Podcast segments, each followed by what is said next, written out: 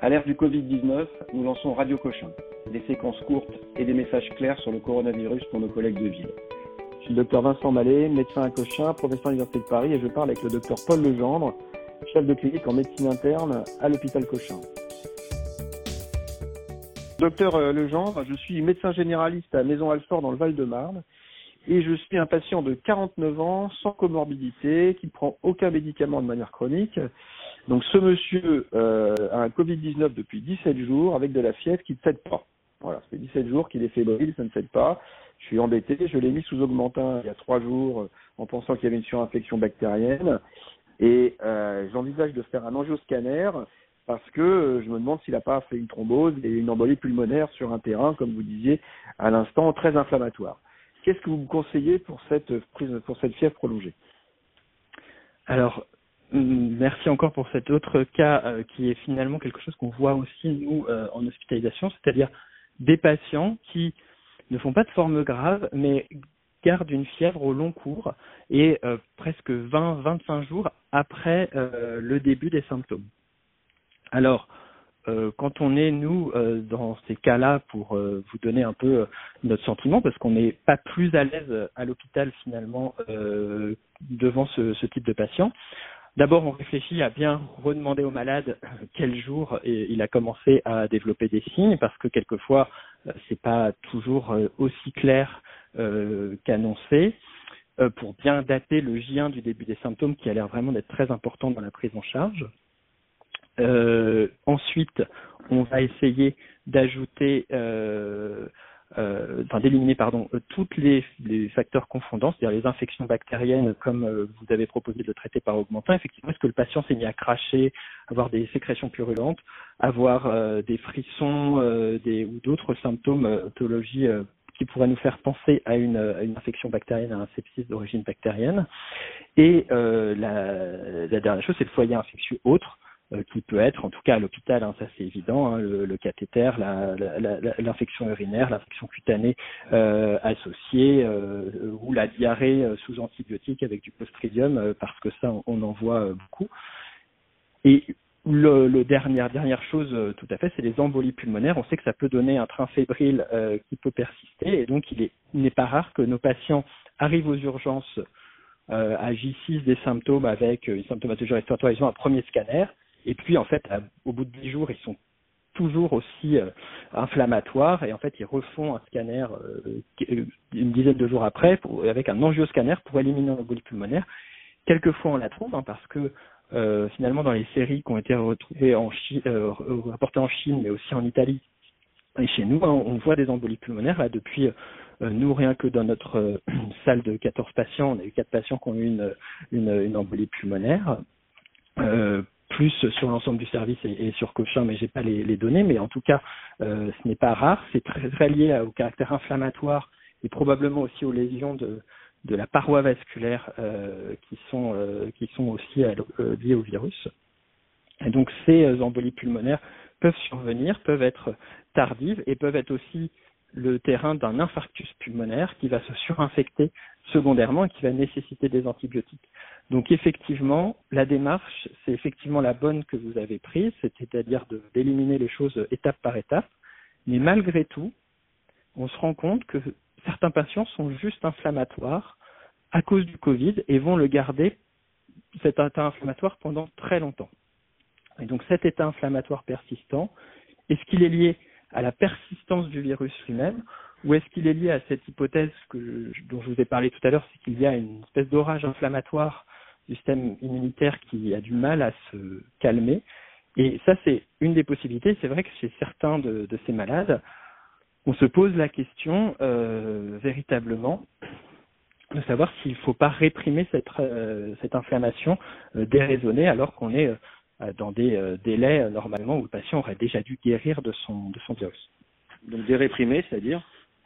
C'est-à-dire qu'est-ce qu'on voit en fait chez des malades euh, qu'on a testés euh, dans le service? C'est-à-dire que euh, ces, ces, patients en fait ont des marqueurs de l'inflammation, des marqueurs qui font monter la fièvre comme l'interleukine 6, comme la CRP, qui sont très élevés, beaucoup plus élevés que la, la, la norme des autres patients qu'on peut faire pendant une infection normale. Et ça pousse, et donc ça a poussé certains essais cliniques, euh, dont euh, il y en a un qui a, qui a débuté euh, sur Cochin, mais qui avait débuté avant, qui s'appelle Corimino. On donne des médicaments, notamment des anti, des inhibiteurs de l'IL6, pour bloquer cette voie. Et on a l'impression effectivement que ça améliore les malades. C'est une impression pour l'instant, on aura des résultats plus tard, mais c'est ce qui a déjà été montré en réanimation en Italie et également dans, par des équipes comme celle de Bichat. On a l'impression que à la fois de, des corticoïdes, mais donnés tardivement, pas précocement dans l'infection, dans ces états inflammatoires, pourrait avoir euh, euh, une efficacité à la fois en limitant euh, l'inflammation et donc la fièvre et donc en améliorant la tolérance au virus, en améliorant l'inflammation au niveau pulmonaire et en limitant le risque de thrombose qui est secondaire à cet état inflammatoire. D'accord. Donc, c'est une piste de recherche. Pour l'instant, vous n'avez absolument pas recommandé. Hein. C'est absolument pas recommandé. C'est une piste de recherche. C'est dans le cadre d'essai. Ça se fait uniquement dans le cadre d'essai mais c'est des petits signaux qui font penser que, euh, à l'instar de certaines autres maladies infectieuses, comme la pneumocystose euh, chez des patients qui ont VIH euh, et qui sont très immunodéprimés, eh bien l'ajout, voilà, et la, ou la tuberculose ou les méningites à pneumocoque, euh, l'ajout euh, d'un traitement immunomodulateur comme des corticoïdes ou d'autres traitements pourrait permettre de limiter cette inflammation qui finalement finit par faire plus de dégâts que l'infection elle-même. Dans le cas du patient euh, dont vous me parlez, il a l'air d'être ambulatoire et sans signe de gravité, donc effectivement, il n'y a probablement pas de bénéfice à lui rajouter un traitement euh, immunomodulateur. Euh, on a plutôt envie d'attendre qu'il guérisse de sa, fièvre, surtout s'il la tolère pas trop mal. Néanmoins, il faut, comme vous l'avez dit, s'assurer de l'absence de surinfection, d'embolie ou de diagnostic différentiel. Donc ça vous semble justifié de faire un scanner pour chercher une éventuelle embolie pulmonaire ou des, signes de, progression. En tout cas, euh, pour des malades qui sont exactement dans cette configuration-là hospitalisés, c'est ce qu'on a fait, donc je pense que ce serait raisonnable effectivement de l'envisager. Avec les contraintes euh, propres à la contamination des services, donc il faut faire très attention pour le circuit Covid puisque ce patient est encore contagieux. Alors oui, ça c'est une vraie problématique. Hein. C'est la possibilité pour nos patients Covid euh, positifs euh, de faire des, euh, des, des, des, examens en ambulatoire.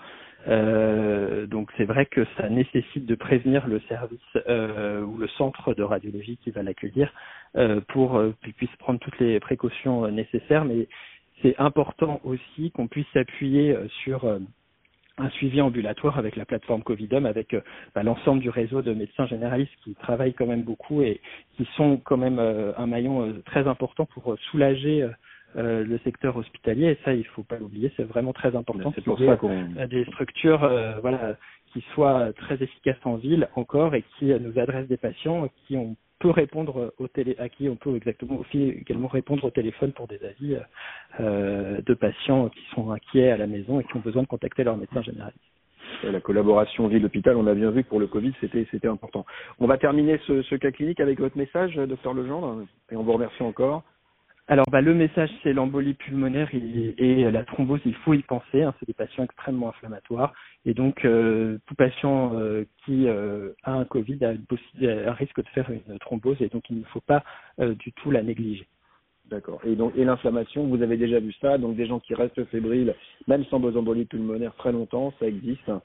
Et bon, globalement, ça finit par rentrer dans l'ordre, c'est ça? Bah, Voilà, on a l'impression que malgré pour des patients ambulatoires. Même s'il reste, voilà, même s'il reste inflammatoire et même s'il reste fébrile, une fois qu'on a dépassé euh, les euh, 15-16 jours, s'ils n'ont pas d'oxygène et s'ils n'ont pas besoin de euh, s'ils n'ont pas besoin, s'ils n'ont pas de détresse respiratoire, il n'y a pas de raison qu'ils se dégradent à ce stade sous, euh, voilà, euh, sur ce mode. Mais il faut rester très prudent. Hein, on n'a pas une expérience encore très importante de ce, de ce virus, mais a priori, non. On a l'impression que le, patient dont, on parle a plutôt euh, une évolution qui semble favorable euh, et qu'il va, la fièvre va finir par s'espacer. Et donc, juste une dernière question avant de clore ce cas clinique. Cet homme de 49 ans, j'y pense, qui est inflammatoire à 14 jours, 15 jours ou même à 12 jours, qui est à la maison, pour vous, il y a une indication ou pas, enfin, une anticoagulation préventive, fort de ce que vous m'avez expliqué là? Alors, vous auriez démarré, vous auriez débuté euh, chez cet homme ambulatoire de 49 ans qui fait sa course à pied habituellement. Euh. Alors, l'anticoagulation préventive à l'hôpital, elle est pour tout le monde. En ambulatoire, pour l'instant, elle n'a pas été recommandée, mais il est vrai que chez un patient, s'il vous dit qu'il est très altéré et qu'il ne bouge pas de son lit parce qu'il est très asthénique, euh, il serait nécessaire de l'anticoaguler chez les personnes, euh, en tout cas préventivement, avec un Lovenox 0,4 si la fonction rénale le permet. Euh, il n'y a pas véritablement de, de, recommandations pour cela, mais si votre patient, le patient ne se lève pas du lit, ce qui peut arriver pendant plusieurs jours parce que des malades nous l'ont décrit, il y, a, il y a une indication à le, à, le faire. Si par contre il est asthénique certes, mais il va au moins au fauteuil plus de 4 heures dans la journée, il se lève pour aller aux toilettes et va et va et se fait à manger, il n'y a pas de, il y a probablement pas de, pas de raison de l'anticoaguler de manière préventive. Écoutez, merci beaucoup pour ces messages. On vous souhaite bon courage. Et euh, on n'hésitera pas à vous rappeler pour prendre euh, la température dans vos services.